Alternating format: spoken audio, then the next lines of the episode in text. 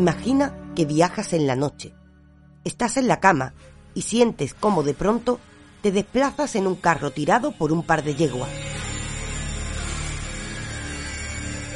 Es conducido por las Elíades. Son las hijas del dios Helio, dios del sol. Te desplazas hacia la luz mientras éstas dirigen el carro en medio de la oscuridad.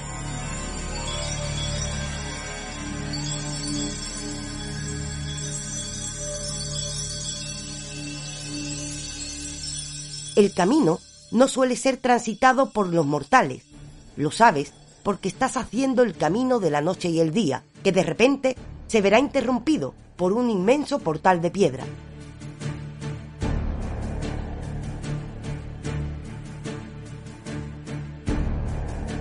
Se presenta la guardiana del portal. Reconoce su rostro. Es Dique, la diosa de la justicia, la que según Homero es hija de Zeus y Temis.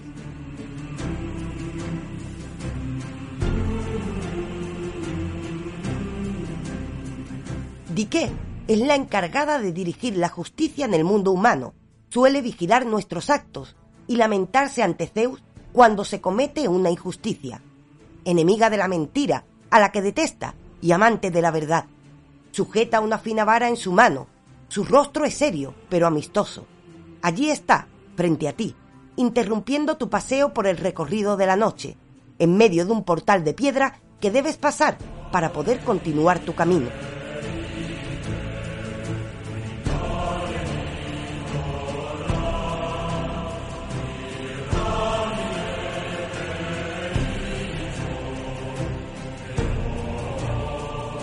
No hay duda, la diosa es la guardiana del portal. Las Elíades, que dirigen el carro en el que hasta ahora te desplazabas, hablarán con ella.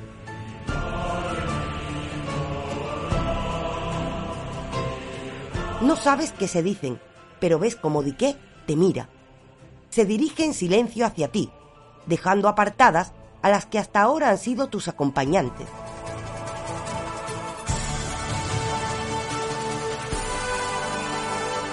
Se detiene tras dar unos pasos y te dice que estás allí por la justicia.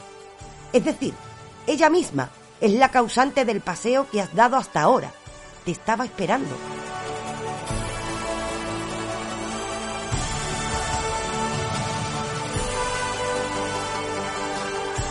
La miras a los ojos.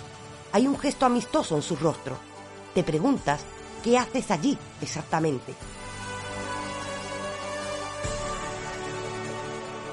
Dique, como si escuchase tus pensamientos, te advierte.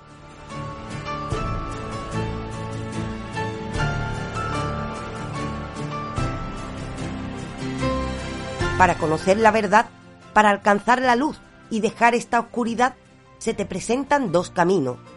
Uno no te llevará a lo que buscas, solo trae opiniones que te ayudarán a perderte creando confusión. Otro es una vía recta hacia la luz ves como ambos caminos se dibujan tras la silueta de Dique. ¿Cuál de ellos debes transitar?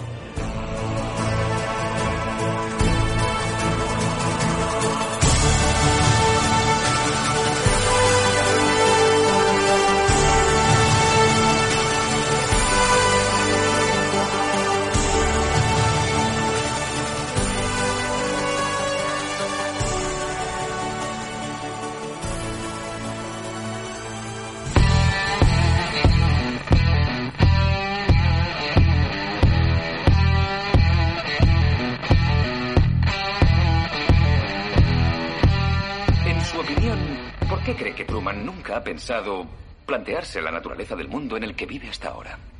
Aceptamos la realidad del mundo tal y como nos la presentan, así de sencillo. ¿De qué modo definirías real? Es auténtico, todo es real. Aquí nada es falso, solo está controlado. Hay que escoger entre la comodidad, sí, y la verdad. ¿Se excluyen mutuamente? Bueno, si escoge el placer de crecer, prepárese para sufrir. ¿Quiere sufrir menos? Encójase adelante, forme parte del rebaño. Sé que estáis ahí. Percibo vuestra presencia. Sé que tenéis miedo. Teméis el cambio. Yo no conozco el futuro. No he venido para deciros cómo acabará todo esto. Al contrario, he venido a deciros cómo va a comenzar. Les enseñaré un mundo. Un mundo sin reglas y sin controles, sin límites ni fronteras. Un mundo donde cualquier cosa sea posible. Lo que hagamos después es una decisión que dejo en vuestras manos.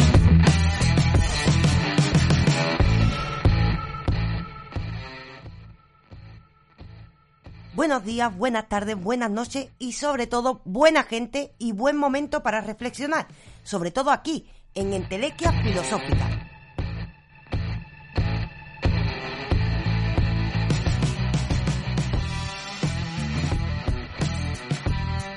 Efectivamente, aquí estamos de nuevo, un espacio dedicado para la reflexión, para la divulgación de la disciplina que tanto amamos, la filosofía, y para continuar en nuestra particular aventura de saber. Les habla Raquel Moreno, RD Molís en las redes, tienen en la postproducción a JJ y la semana pasada vinimos a hablarles de autoconocimiento. Para ello viajamos a Delfos y también visitamos el pensamiento de algunos filósofos que, bueno, nos hablaron de cómo conocernos a nosotros mismos. Hablamos de Sócrates, hablamos de Ficino, tienen disponible, como no, ese podcast aquí en nuestro canal. Pero esta semana continuamos con ese enigma, el enigma que vive dentro de nosotros. ¿Cómo conocernos a nosotros mismos? ¿De qué hablamos cuando hablamos de identidad? ¿Dónde estamos antes de nacer? ¿Dónde está el eslabón perdido?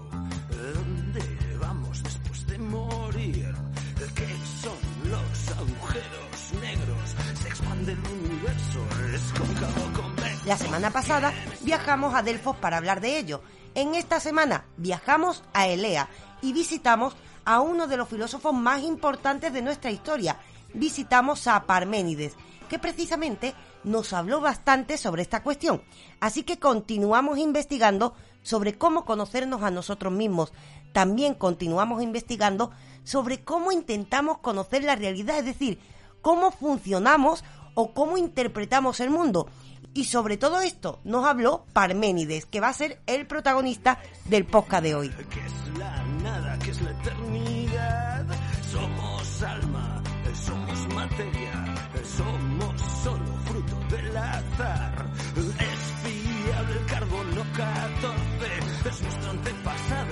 ¿Por qué Parménides en un podcast que de nuevo intenta averiguar cómo conocernos a nosotros mismos? Bueno, resulta que el intentar conocernos a nosotros mismos es ir en busca de qué es la identidad. Y la cuestión de qué es la identidad pues se remonta al principio de la filosofía. Lo vamos a ver cuando investiguemos sobre la escuela de Parménides. Pero sobre todo si rescatamos a este Parménides es porque estamos hablando del fundador del pensamiento occidental, de aquel autor, aquel filósofo que nos dijo que la racionalidad era el medio para conocer. Frente a la información que nos dan los sentidos, frente a la información que recibimos de manera histórica, lo importante, lo relevante, es aquella información que sacamos a través de procesos racionales. Esa confianza que hoy en día nuestra cultura, la cultura occidental, tiene en favor a la racionalidad, procede precisamente del padre de nuestro pensamiento. Y el padre de nuestro pensamiento históricamente es precisamente este autor, Parménides.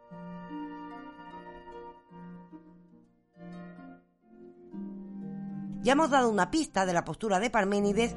Parménides, como vamos a ver también durante este podcast, aboga por la confianza que tenemos que tener en la razón. Frente a los otros medios de conocimiento, la racionalidad es la base del conocimiento. Siendo así, si nos preguntamos quién soy, es decir, si preguntamos cómo conocernos a nosotros mismos, no será que es a través de la racionalidad como tenemos que intentar indagar sobre nuestra propia identidad.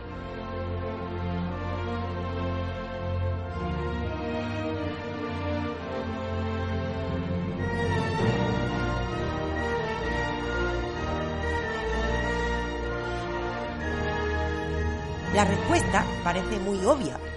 No obstante, hay que decir que el tema de la identidad es estudiado por la racionalidad más pura, o podríamos decir más bien por ese campo de la filosofía que más se basa en la racionalidad, campo que también tenemos que decir debe parte de sus fundamentos al genio del que hablamos hoy, la lógica.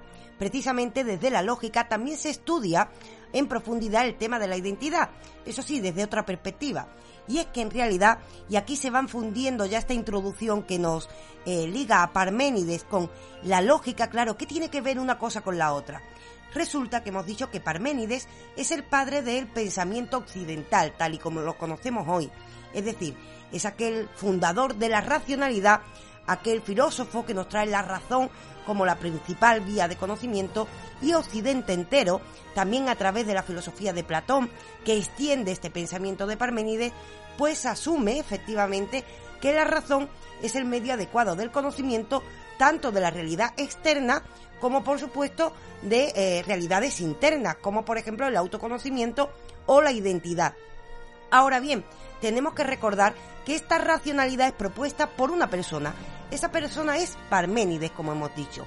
Por otra parte, también tenemos a la lógica y la lógica, como hemos dicho, también estudia el tema de la identidad y también es un campo del conocimiento cuyas bases en parte se fundamentan en el pensamiento de Parménides. Vamos viendo cómo se va uniendo esto. Entonces, ¿cómo podemos utilizar la lógica y el pensamiento de Parménides para una racionalidad que pueda acercarnos al conocimiento de nosotros mismos?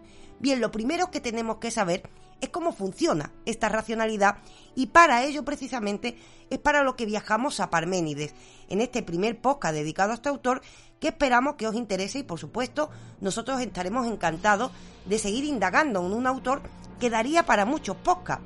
Ahora bien, tenemos que recordar, como hemos dicho, que Parménides nos propone esa racionalidad como vía fundamental de conocimiento, pero ¿en qué se basa esa racionalidad? Es decir, sabemos que conocer la realidad externa a través de los sentidos se basa en los cinco sentidos que tiene el ser humano, en el oído, en la vista, el olfato. ¿En qué se basa la razón?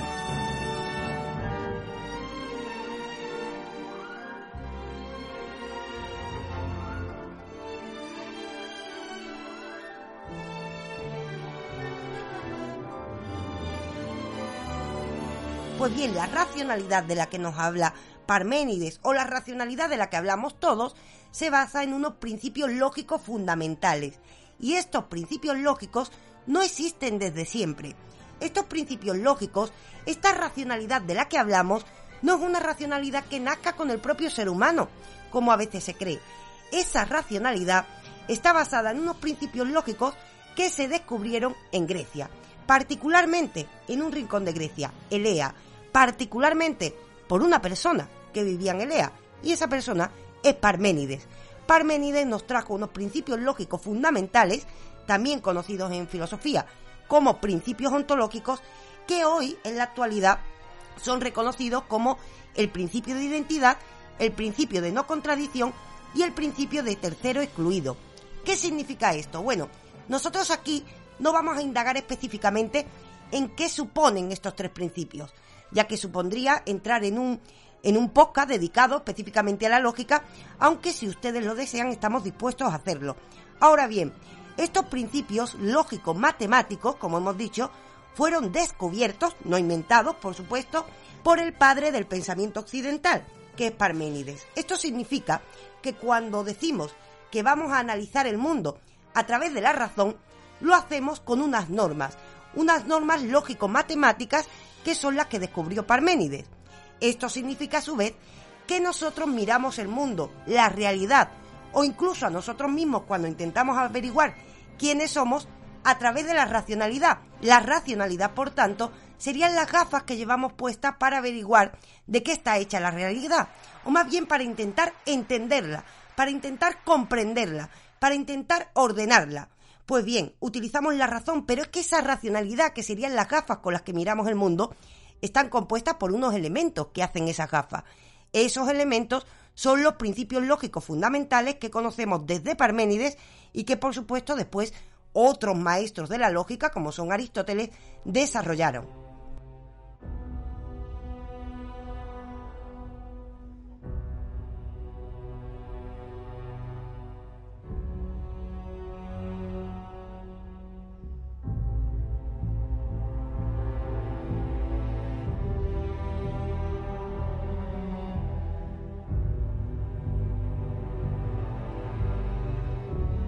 Como hemos dicho, nosotros no vamos a desarrollar estos principios en profundidad, pero cabe pararse un momentito en uno para entender de qué estamos hablando. Uno de estos principios de los que hablamos es el principio de no contradicción, un principio lógico, filosófico, matemático, aceptado por cualquier ámbito del conocimiento en Occidente. ¿En qué consiste el principio de no contradicción? En una cosa muy simple, en que una cosa no puede ser y no ser al mismo tiempo. O por ejemplo, que una silla no puede ser una silla y un pájaro al mismo tiempo. O por ejemplo, también que una cosa no puede ser blanca y negra al mismo tiempo. Es decir, el principio de no contradicción es aquel que impide que aceptemos las contradicciones como parte de nuestro conocimiento. Es por eso por lo que cada uno de nosotros, cuando le llega una información e intenta averiguar si es cierta o no, si encuentra una contradicción no la soportamos. Ninguno de nosotros soporta la contradicción, ya que es el principio lógico que fundamenta la racionalidad, que es la forma que tenemos de ver el mundo. Es decir, este principio lógico de no contradicción es aquel que afirma que no puede estar lloviendo y que no llueva al mismo tiempo. Esto lo aceptamos todos, no tenemos ninguna duda. Esta es una de las bases de nuestra racionalidad y esta base, como habíamos dicho, la puso un maestro que nació en Elea y se llamaba Parménides.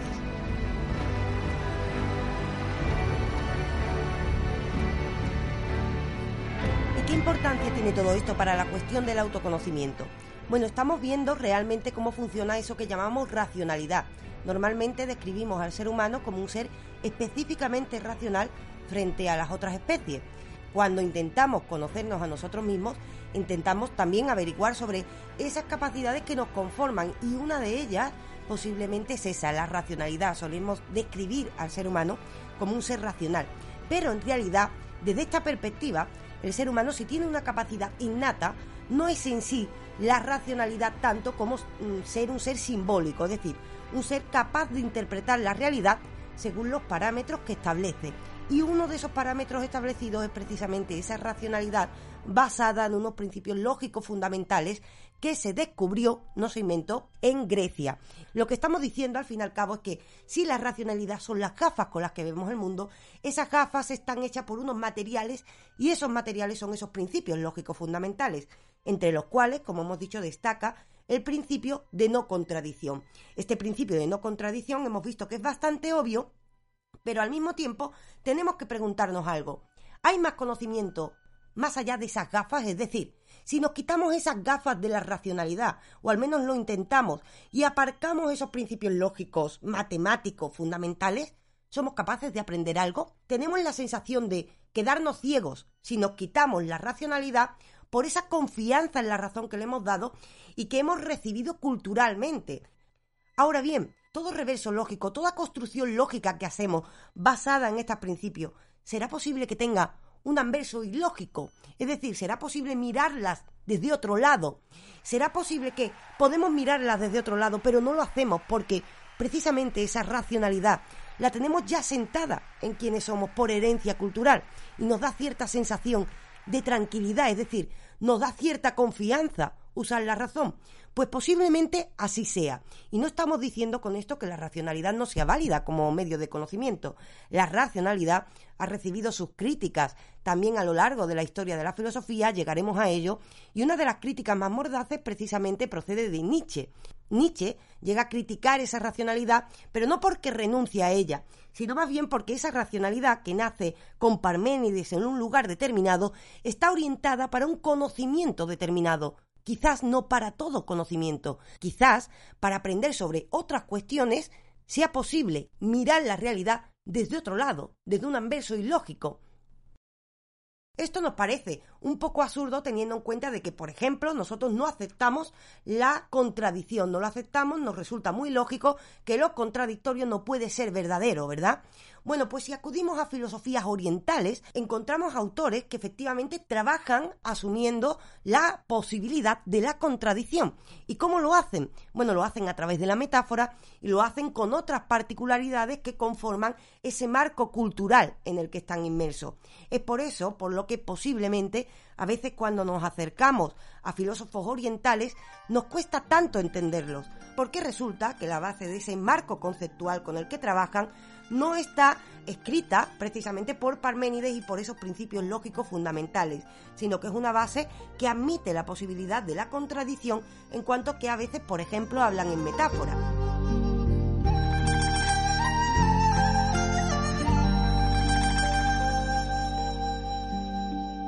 Nosotros, como occidentales, lo que hacemos al utilizar la racionalidad es ordenar la realidad. Así funciona la racionalidad, el principio de no contradicción y el resto de principios que la conforman, es decir, dividiendo, ordenando y enfrentando aquello que es contradictorio para que no aceptemos esa contradicción. Sin embargo, si nos vamos a la idea de eterno retorno, esa idea de eterno retorno es un concepto de tiempo que no alude a esas contradicciones, no alude a ese orden, alude a un dinamismo, a un movimiento constante. Precisamente esto es recuperado por Nietzsche porque Nietzsche hace esa crítica mordaz a la racionalidad, no porque no confíe en ella, sino considerando que esa racionalidad que hemos descubierto está realmente orientada a un tipo de conocimiento y no a otro. Es de esta manera como llegamos a la pregunta, hay más saber, hay más mundo, podemos conocer más cosas, más allá de esas gafas de la racionalidad que nos hemos puesto y que están conformadas por esos principios lógicos que nos trajo Parménides, como es el principio de contradicción, o por ejemplo, señalamos, hay otro principio muy importante también para esta temática, como es el principio de identidad. El principio de identidad tampoco lo vamos a desarrollar aquí al completo, pero cabe recordar que este principio de lo que nos habla es de que toda cosa es idéntica a sí misma. Por ejemplo, yo ahora le estoy hablando a un micrófono que me conecta con ustedes. Este micrófono, cuando lo apague, cuando acabe de hacer esta grabación, seguirá siendo un micrófono. Y este micrófono, por tanto, será idéntico a sí mismo en cualquier momento. Es así cuando buscamos qué es la identidad, que buscamos aquella cosa que es idéntica a sí misma. La identidad del micrófono es un micrófono porque es idéntico a sí mismo y no cambia. Ahora bien, sabemos que el mundo humano no es tan claro, no está tan clara estas divisiones, no está tan claro este orden y no está tan clara esta identidad. Con el micrófono al parecer lo tenemos claro, aunque va a caber dudar de ello en futuros capítulos. Pero de momento podemos aceptar que el micrófono es idéntico a sí mismo, ya que es un objeto que no cambia con el tiempo y que utilizamos para lo mismo. Ahora bien, ese ser humano, vayámonos a nosotros mismos, vayámonos a ese conocimiento de nosotros mismos. Apliquemos ese principio de identidad que nos trae Parménides. Toda cosa es idéntica a sí misma. Para empezar, ¿somos una cosa? Claramente no. Pero también somos idénticos a nosotros mismos. Resulta que ayer me ocurrieron cuestiones que me cambiaron, con lo cual, ¿cuándo soy idéntica a mí misma? Si estoy en constante cambio, ese principio de identidad parece que no puede describir al ser humano, pero vayamos más allá, vayamos al principio de no contradicción, un principio lógico que aceptamos todos. Tenemos bastante claro que no podemos aceptar la contradicción de que una cosa esté viva y muerta al mismo tiempo. Sin embargo, si lo aplicamos a nosotros, resulta que mientras vivimos, morimos. Resulta que nacemos para morir. Resulta que a medida que voy viviendo, la vida se me escapa. Resulta, por tanto, que la vida humana quizás lleva en sí mismo la contradicción y por tanto no puede ser descrita completamente con estos principios lógicos fundamentales.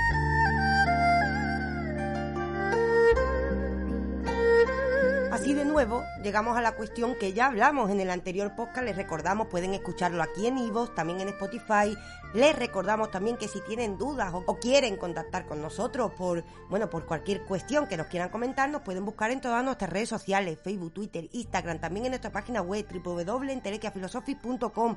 Les invitamos a estar atentos a nuestro canal de YouTube donde complementamos todo lo que aquí vamos diciendo. Eso sí, eh, si algo van a ver ustedes también acercándose a nuestras redes, es que sobre todo hay variedad, cambio, cambio a pesar de que hay algo que permanece. Eso es lo que nos está preguntando Parménides, es decir, está buscando a través de la racionalidad algo que sea idéntico a sí mismo, algo que permanezca a pesar de los cambios. ¿Será posible? En el caso del ser humano. Este es el gran debate. El gran debate es si la racionalidad es el único medio de conocimiento fiable si hay algo que permanece a pesar de los cambios que vivimos, si hay una forma en la que podamos describirnos a nosotros mismos.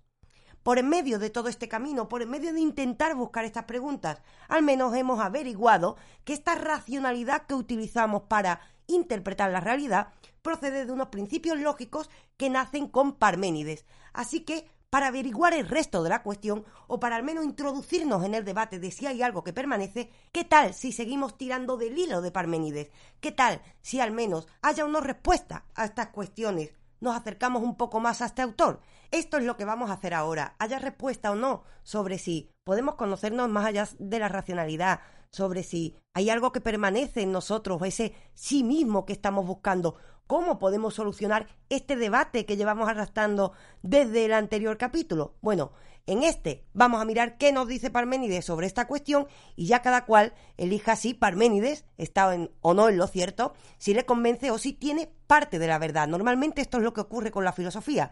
Los filósofos nos abren ventanas sobre la realidad, pero no nos suelen dar la realidad entera. Eso sí, algo aprenderemos por el camino. Así que vamos ya de cabeza a conocer un poco más a Parménides y lo hacemos en principio recuperando su biografía en nuestra sección de biografías en un minuto. En esta ocasión, Parménides.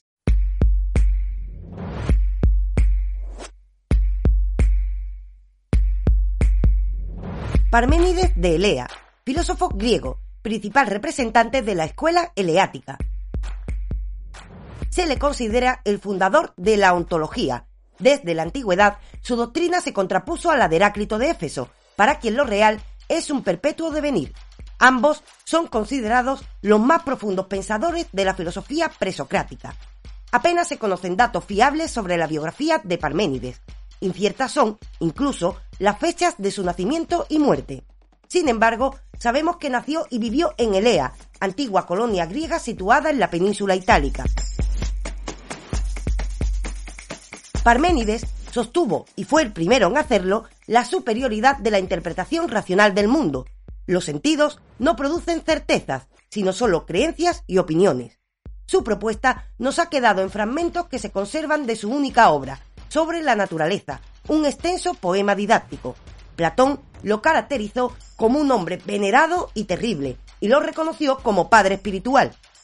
Su defensa de la racionalidad implicó un cambio de paradigma que erige a Parménides, debido a la fecundidad de su pensamiento, como el padre del pensamiento occidental.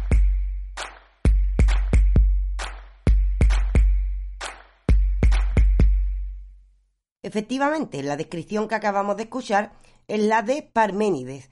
Hemos conocido a Parménides en un minutito, nos eh, contextualizamos un poco y la idea que tenemos que tener fundamentalmente en cuenta es que estamos ante el padre de la ontología, es decir, ya hemos dicho anteriormente que estamos ante el fundador de los principios lógicos fundamentales de nuestro pensamiento, pero también del padre de la ontología. La ontología es la rama del conocimiento de la filosofía que se ocupa del estudio del ser, es decir, de lo que existe. Con lo cual, a Parménides también le preocupa bastante eso de cómo me conozco a mí mismo, cómo alcanzo mi esencia, es decir, algo fijo, a pesar de que soy un constante cambio, que fue con lo que iniciamos realmente la búsqueda de la identidad que nos va a llevar a varios capítulos en, en este programa para mirarla desde varias perspectivas, porque podemos estudiarla, de hecho, desde varias perspectivas, como suele hacer la filosofía. ¿Por qué no hacer eso con los problemas que realmente también tienen que ver con cómo nos concebimos a nosotros mismos? Pues bien, la semana pasada estuvimos en el templo de Apolo, estuvimos mirando precisamente el problema de conocernos a nosotros mismos y llegamos a esa conclusión. Somos un constante cambio, yo cambio constantemente en mi vida pero claro, ¿hay algo que permanece? Pues bien, Parménides precisamente intenta responder a esta pregunta y de esta manera es como se crea el fundador de la ontología. Intenta perseguir una especie de ser fijo, una especie de identidad fija que pueda responder precisamente a esa pregunta de conócete a ti mismo. ¿Qué es ese sí mismo? Pues a pesar de los cambios, habrá algo que permanezca. Esto es lo que afirmaba precisamente Parménides.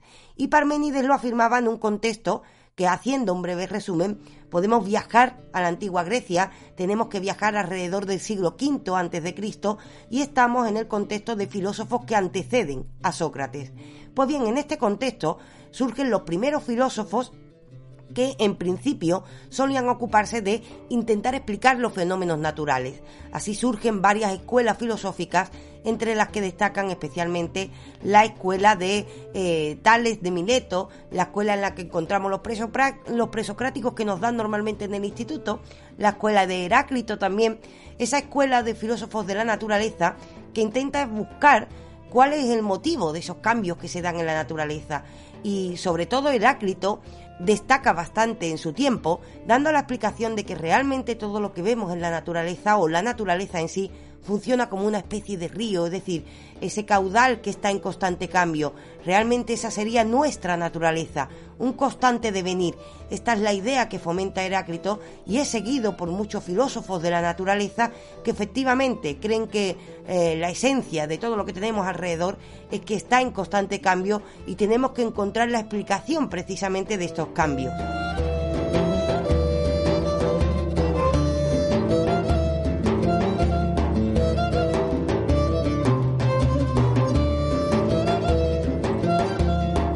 Ahora bien, el hecho de que esa naturaleza esté en constante cambio es una idea que deducen de observarla, es decir, cuando observamos la naturaleza vemos cómo pasa, por ejemplo, las distintas estaciones, ahora acabamos de entrar en la primavera y vemos los cambios, vemos cómo florecen las flores, los árboles, la naturaleza empieza a llenarse de vida y empieza a llenarse pues de color.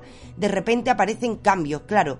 Los cambios a los que aluden Heráclito y todos los filósofos de la naturaleza son cambios que nacen precisamente de la percepción sensorial. Es decir, estos son filósofos que por una parte abogan porque la realidad está en constante cambio y por otro que esa realidad la conocemos a través de los sentidos. Esto, esto era lo que defendía Heráclito de Éfeso intentando explicar de qué está formada la realidad y de esta manera se formó una escuela, una escuela filosófica de tremenda importancia que es nada más y nada menos la escuela de Mileto. Ahora bien, esta escuela no era la única escuela filosófica de esta época y enfrentada directamente a esta escuela va a surgir el pensamiento de Parménides. Parménides surgirá y de repente él ve esos cambios a los que nosotros aludimos de otra manera. Él se pregunta, ¿será que esos cambios son aparentes? ¿Será que los sentidos no son fiables? ¿Será que esos cambios de los que estoy hablando son cambios que me llegan a través de los sentidos? Pero ojo, los sentidos nos engañan con frecuencia. ¿Por qué fiarme de la información de que la naturaleza está en constante cambio? ¿No deberé contrastarlo de alguna manera? Es así como Parménides, en lugar de abogar, por los sentidos como medio de conocimiento, va a abogar o va a defender más bien la racionalidad, la razón como medio fiable de conocimiento. Y de esta manera nos va a traer una filosofía diferente, una filosofía en la que Parménides no ve que realmente la esencia de todo sea el cambio, él cree que el cambio es una apariencia, es el disfraz de la naturaleza, pero que debajo de ese cambio siempre hay algo que permanece. Y ese algo precisamente es algo que se conoce no a través de los sentidos, sino a través de la razón.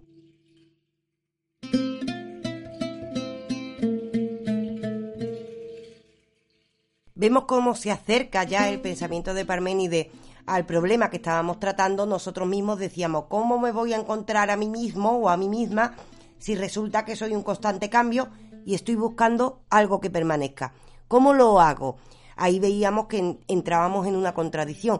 Era imposible agarrarnos, al menos completamente. Así empezábamos la semana pasada en el post anterior con el problema de la identidad hemos continuado con la lógica y hemos visto que hemos configurado nuestro pensamiento de forma que no acepta la contradicción y claro, el hecho de, de venir frente a una esencia fija se nos aparece como una contradicción. De esta manera no terminamos de encontrarnos a nosotros mismos si además estamos intentando casar lógicamente, es decir, basado en principios lógicos, a un ser humano que en el fondo es un ser humano con sus contradicciones, con lo cual ahí encontramos el problema, la pared con la que nos enfrentábamos acercándonos a Parménides, lo vemos seguramente mucho más claro. Si no, por supuesto, sepan ustedes, si tienen dudas, nos pueden encontrar en todas nuestras redes sociales, en nuestra página web, en nuestro canal de YouTube.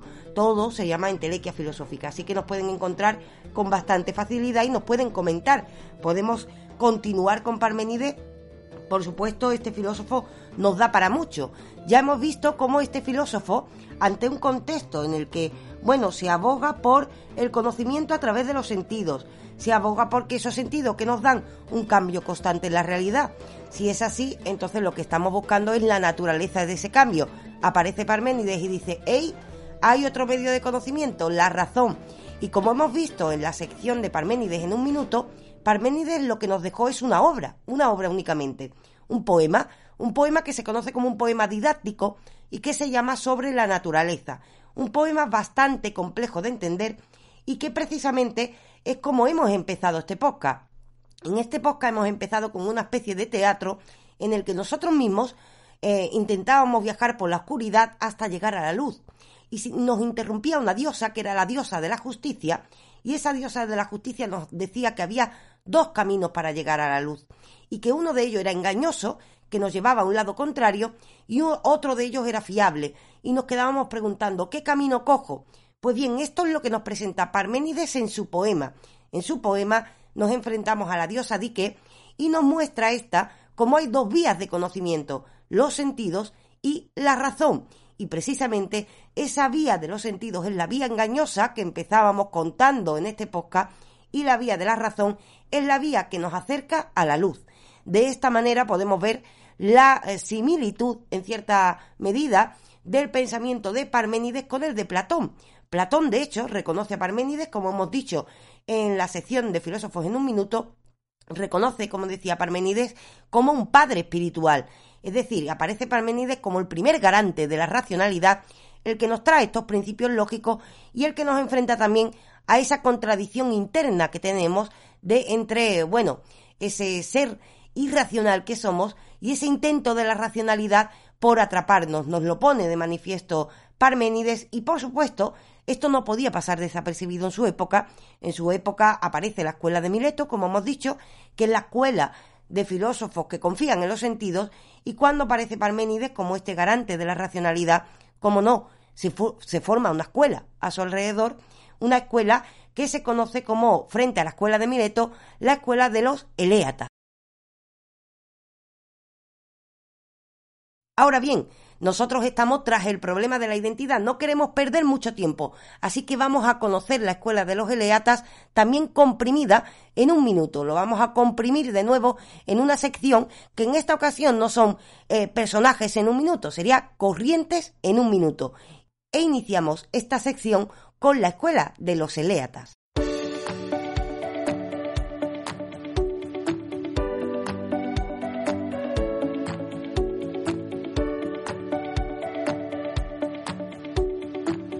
La Escuela de Elea. La Escuela de Elea es una escuela filosófica de la antigua Grecia que estuvo vigente entre el siglo VI y V Cristo y que surgió en la ciudad de Elea, en la Italia meridional. La tendencia idealista propia de la filosofía de los eleatas se acentuó a medida que se desarrolló la escuela.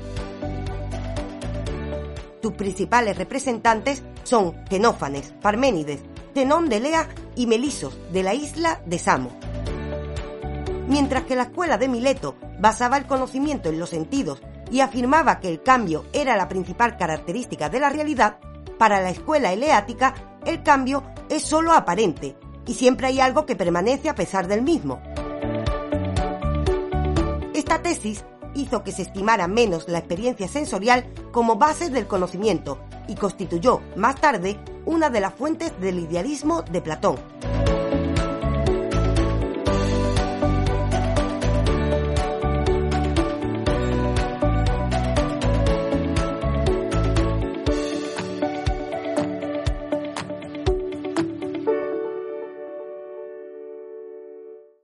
Ya conocemos un poco más a los Eleatas, ya conocemos un poco más a Parménides y ya sabemos que ambos se ocupan de ese enfrentamiento entre razón y sentidos, también de ese enfrentamiento de entre una identidad fija y el permanente cambio que tiene la realidad.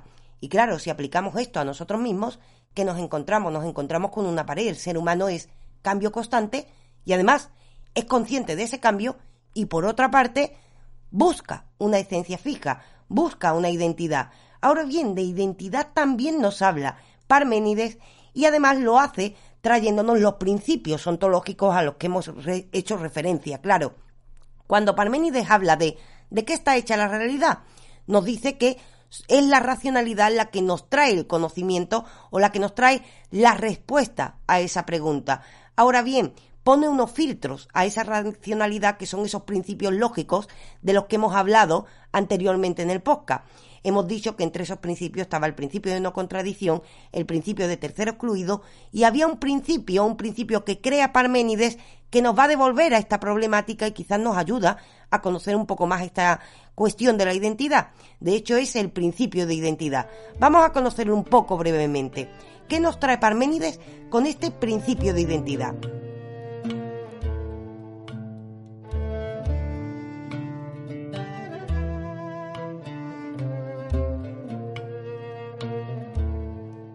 Tenemos que decir primero en qué consiste.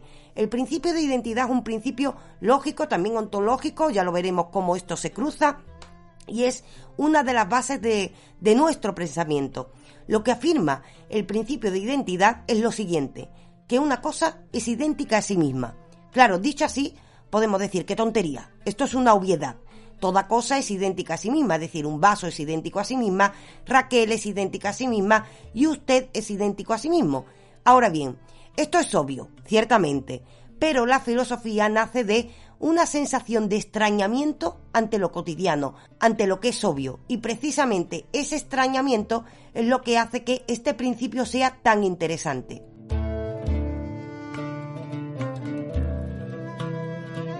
Hemos dicho, con este principio de identidad lo que afirmamos es que toda cosa es idéntica a sí misma, es decir, un vaso, o tomemos por ejemplo lo que tengo yo ahora mismo enfrente, esto que me comunica con ustedes es un micrófono.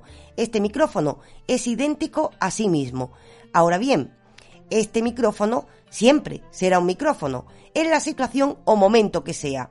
Cuando yo termine de hablar y lo apague, también seguirá siendo un micrófono a pesar de que no lo estoy usando. Eso es lo que establece el principio de identidad, ese principio lógico.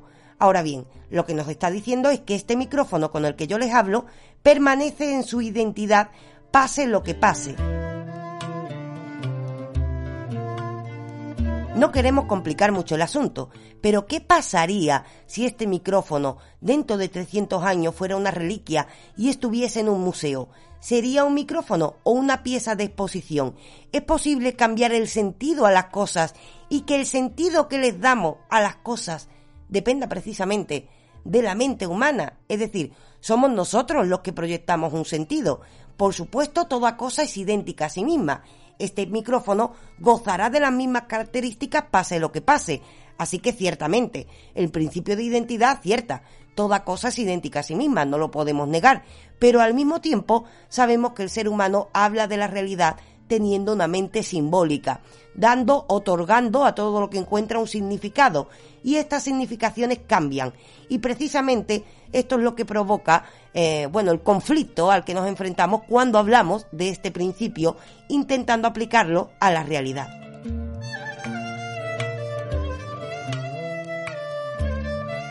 Claro que esto no significa que estemos contradiciendo la validez de este principio de identidad. Por supuesto, el principio de identidad se ve su validez si acudimos como ejemplo también al lenguaje. Ustedes ahora me están entendiendo, o al menos eso intentamos, al menos que a, a, menos que pertenezcan a otra lengua, al menos el significado de las palabras que digo, otra cosa es si el mensaje se retransmite bien, que eso esperamos que sea así, eh, la cuestión, ustedes me entienden, entienden la lengua en la que hablo, porque nosotros hemos acordado todo un significado y porque esas palabras que estoy usando no cambian de significado de manera constante, es decir, no están expuestas a un devenir constante. Esas palabras tienen que significar lo mismo, al menos durante todo mi discurso, porque sí, claro, si yo a la palabra micrófono le doy un significado ahora y al final del, del podcast, por ejemplo, le doy otra significación, pues claro, ustedes no pueden entenderme, no saben si estoy hablando del mismo micrófono toda palabra significa lo mismo todo el tiempo para que podamos entendernos. ¿Qué implica esto? Que en realidad la lógica, la racionalidad con estos principios lo que establecen es un orden, un orden frente al caos que tenemos alrededor. Y este principio de identidad lo que nos permite de esta manera es, en cierta manera, dominar el mundo. Es decir, lo dominamos al menos o tenemos esa sensación de dominar el mundo al intentar definir, al intentar agarrar.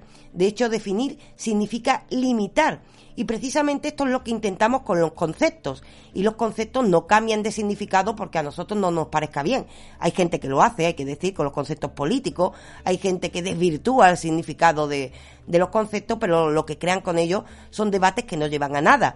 Realmente eh, hay un acuerdo sobre qué significan ciertos conceptos y ese acuerdo no se mueve para que podamos entendernos. Cuando queramos expresar otra cosa, es decir, si queremos expresar que algo es una mesa, utilizamos el concepto mesa, no nos inventamos otro concepto. Porque toda cosa es idéntica a sí misma, si no, no nos podemos entender. Y esto es lo que hace la lógica. Esto, la lógica lo establece para que podamos entendernos y para dar una sensación de orden. Ahora bien, esa sensación de orden nos da la sensación de dominar la realidad y claro, así es como llegamos a la problemática que hemos dicho, cuando nos acercamos a nuestra propia identidad y intentamos aplicarlo, de hecho, intentamos aplicar el hecho de que, bueno, si toda cosa es idéntica a sí misma, Raquel será idéntica a sí misma y usted será idéntico a sí mismo en todo momento. Pero sabemos que no es exactamente así en el caso del ser humano y por eso nos encontramos tantos problemas a la hora de hablar de identidad.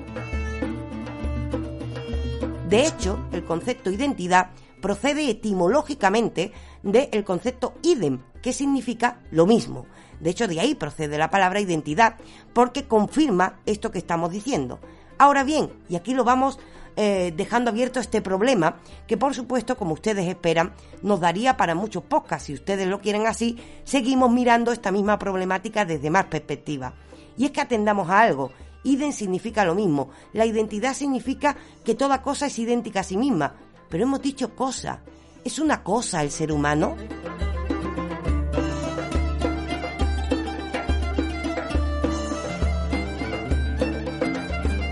El ser humano es un constante devenir. El ser humano se transforma y es consciente de sus transformaciones. Esto significa que quizás cuando hablamos de encontrarnos a nosotros mismos, no es la identidad lo que tenemos que buscar. Cuando intentamos atrapar una esencia fija, esa esencia, como vimos en el podcast anterior, se nos escapa, a pesar de lo cual hay que decir que Parménides abogaba porque el ser humano tenía una esencia fija que se conoce a través de la vía de la razón. Eso sí, nosotros como mortales intentamos alcanzarla y vemos que nunca quedamos conforme con la respuesta. Siempre cuando preguntamos quiénes somos, damos respuestas muy particulares, decimos cosas sobre nosotros, pero no nos comprendemos del todo. Es una tarea muy compleja y esto es porque cuando lo aplicamos a nosotros mismos este principio de identidad y decimos toda cosa es idéntica a sí misma, no empatizamos. Porque sabemos por nuestra propia experiencia, porque sabemos, porque tenemos conciencia que somos un constante cambio. Es así que cuando preguntamos conócete a ti mismo, ese sí mismo quizás no responde a lo que llamamos identidad, que por supuesto tiene una explicación desde el punto de vista lógico. El ser humano parece que se le escapa. Es por ello, precisamente, por lo que en filosofía, cuando hablamos de ese sí mismo que hay que buscar, no se habla realmente de identidad. La identidad es más bien un principio lógico, como acabamos de ver, que establece que toda cosa es idéntica a sí misma para que podamos comprendernos.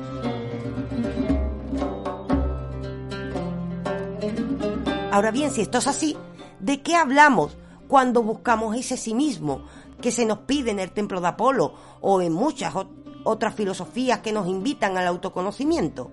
En realidad la filosofía, en lugar de hablar de identidad humana, habla de mismidad. Hay otro concepto que nos acerca a otra perspectiva de este problema.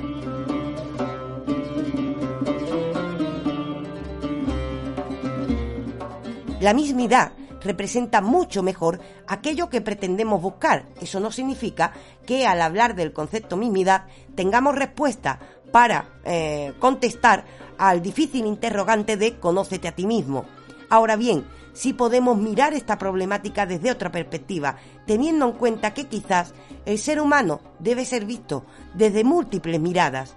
Y si atendemos a esas múltiples miradas, veremos que sobre todo el ser humano es una biografía, sobre todo el ser humano es experiencia vital, y sobre todo de esa experiencia vital el ser humano saca un relato, saca una narración de su propia vida. Será la narración de su propia vida el camino que recorre, aquello que realmente permanece, aquello que sí podemos llamar mismidad.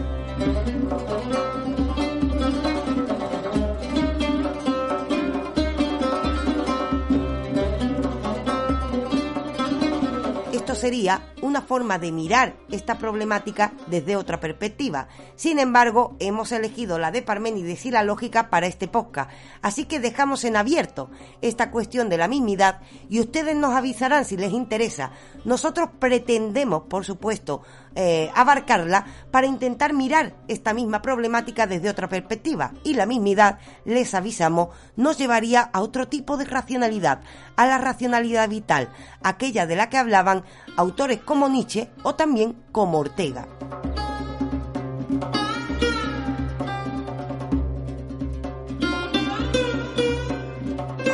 Lo dejamos anunciado como una perspectiva que vamos a abordar en futuros podcasts. De momento nos quedamos con esta paradoja, nos quedamos con la paradoja de que creemos que juzgamos racionalmente eh, la realidad y que de esta manera es fiable y resulta que todo esto nace de un marco conceptual que surgió en Grecia, que surgió en Grecia, en Grecia de la mano de un genio, como lo era Parménides, que nos hizo preguntarnos sobre si existe algo que permanece a pesar de los cambios que vivimos durante nuestra vida.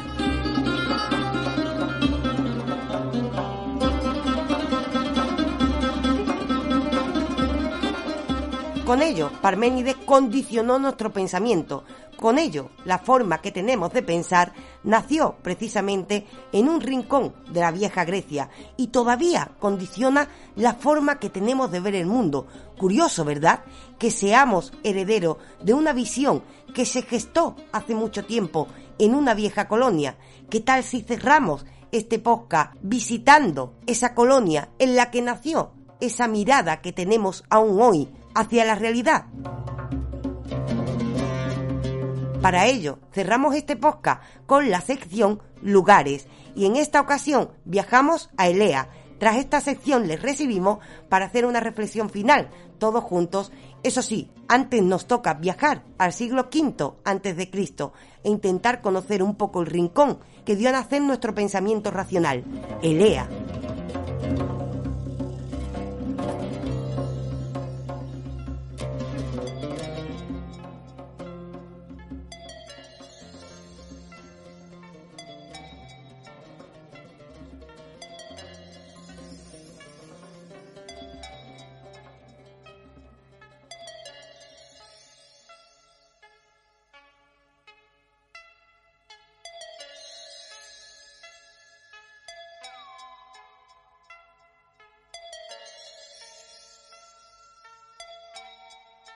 Viajamos a una antigua ciudad griega, en la región de Eólida, Anatolia. Según cuentan viejas leyendas, también fue llamada Cidenis y fundada por Menesteo, el jefe de las tropas atenienses en la guerra de Troya, y también uno de los guerreros que montaban el famoso caballo, y también, dice la leyenda, el undécimo rey de Atenas. Elea acuñó monedas con el busto y el nombre de Menesteo. Ocurrió entre el 460 y el 400 a.C.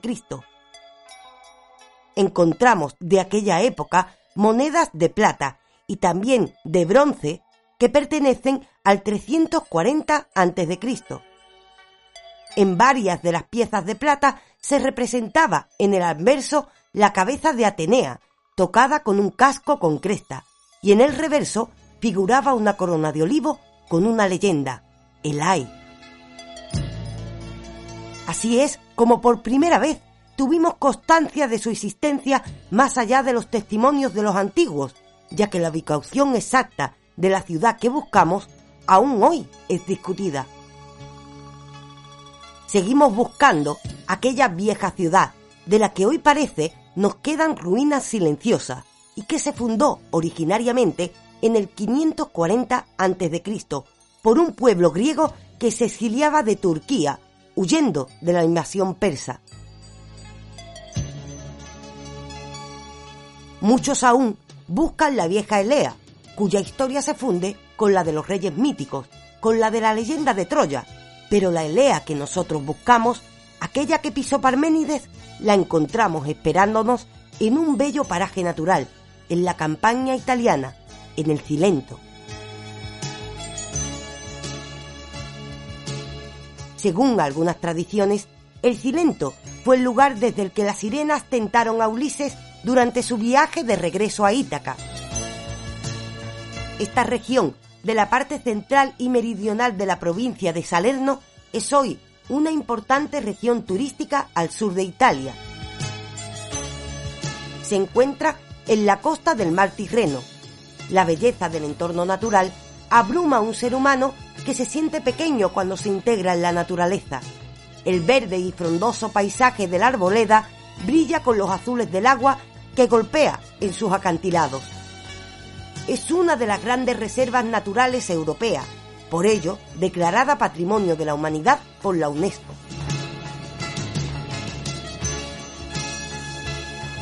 Entre aquella belleza natural que acoge pequeñas poblaciones, encontramos las ruinas de una vieja ciudad, que en antaño estuvo protegida por una muralla. Es ella, es ese lugar el que buscamos. Es el lugar que está envuelto en mito, aquel que nos trajo a Parménides. Son las ruinas que destacan entre 180.000 hectáreas de belleza natural.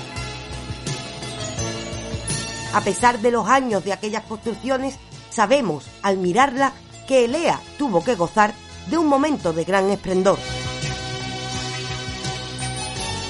La resucitamos y volvemos a verla en movimiento.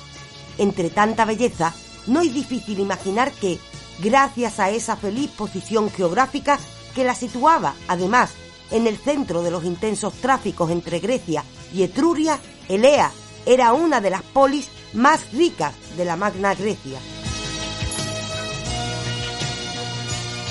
Sus dos puertos, uno sobre el mar y otro sobre el río Alento, y un eficaz sistema defensivo, ayudado por una naturaleza intransitable, permitieron a Elea evitar la conquista de los lucanos.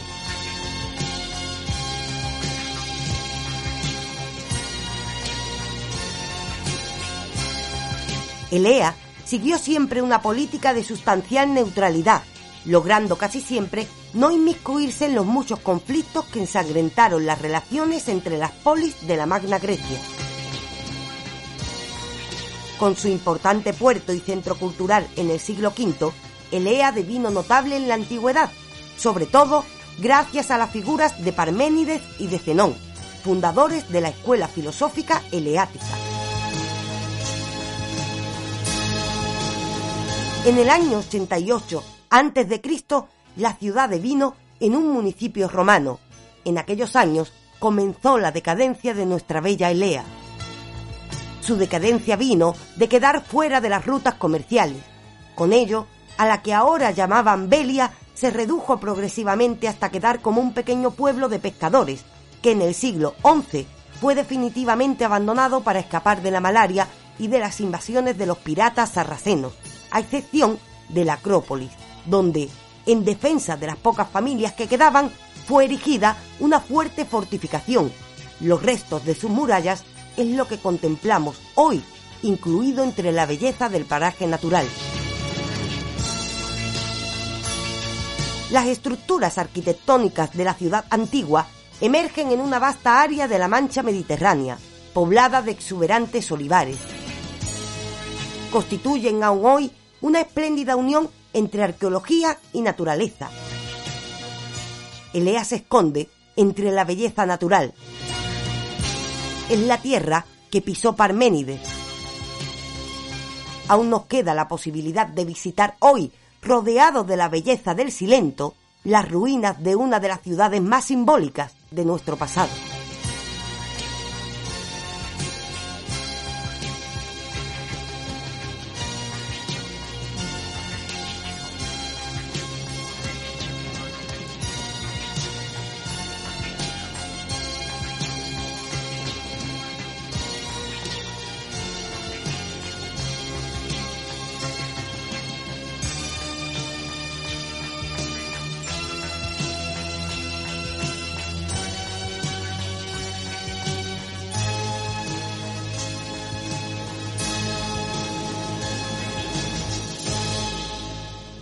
Y con este viaje a Elea cerramos este programa, pero por supuesto nosotros continuamos trabajando. La semana que viene queremos traer también pues más reflexiones sobre que se puedan aplicar a nuestra propia vida, sobre todo en el momento en el que estamos viviendo, necesitamos reflexionar sobre nosotros mismos, sobre nuestro lugar en el mundo.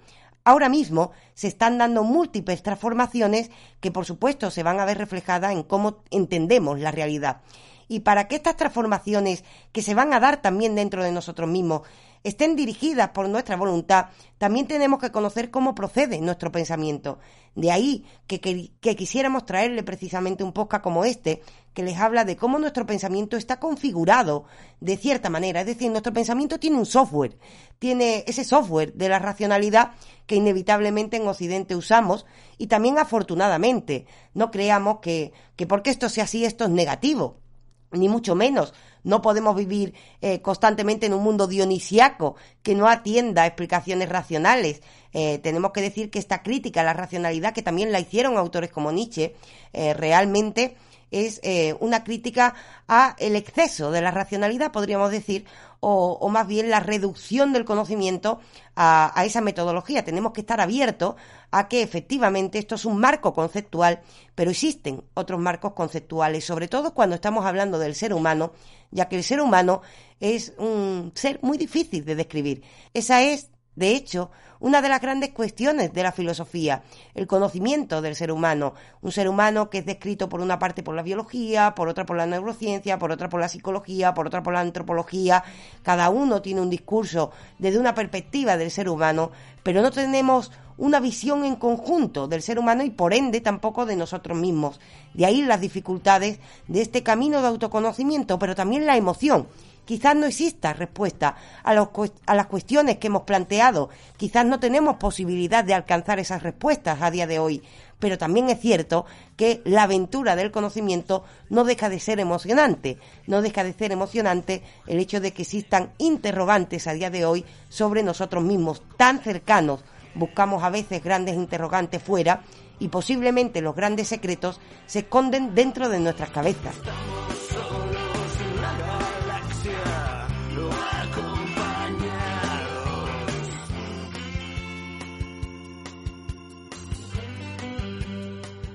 De ahí que quisiéramos recuperar la lógica para conocer un poco más sobre cómo pensamos y también, por supuesto, intentar dirigirlo al autoconocimiento. Esperamos hacer ese camino de autoconocimiento siempre eh, con ustedes. Nosotros siempre les entregamos toda nuestra pasión. Les recordamos que somos dos en este equipo, dos para llevar eh, nuestro podcast, para llevar el canal de YouTube, para llevar todas las redes. A veces no podemos estar, eh, bueno, tan presentes en todos los medios como quisiéramos. Eh, ya que el ser humano es complejo y la vida humana es compleja. Y de hecho, por ello mismo, hacemos este análisis que vamos compartiendo con ustedes, que esperamos a ustedes también les sirva. Para nosotros, por supuesto, es un placer y también nos sirve eh, como medio de autoconocimiento, como no. Y también por ello mismo, la semana que viene, pues vamos a abordar todas estas cuestiones de otra perspectiva, vamos a abordar la mismidad y la importancia de nuestra propia biografía, ¿Hasta qué punto les lanzamos la pregunta? Si quieren ustedes participar antes de que este podcast salga, pues lanzamos la pregunta aquí sobre la biografía. ¿Hasta qué punto creen ustedes que es esta la que determina quiénes somos, es decir, aquello que vivimos? ¿O hay otros ámbitos que le parecen más relevantes? Por la biografía también podemos preguntar hasta qué punto los animales pueden tener biografía. Es algo exclusivamente humano la biografía es algo que también está expuesto al devenir o es eso que permanece? Estas son las preguntas que abordaremos en el próximo podcast, donde les esperamos, por supuesto, aquí en ebooks.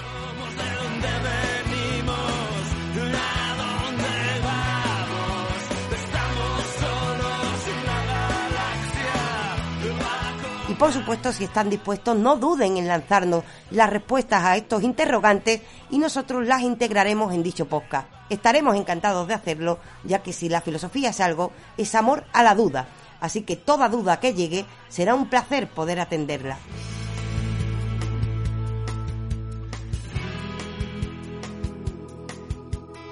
Nosotros seguimos trabajando con la misma pasión, con las mismas dudas en la mayoría de ocasiones les esperamos la semana que viene. Ya saben, les ha hablado Raquel Moreno, RD Molís en las redes, tienen en postproducción a JJ y esto es Entelequia Filosófica.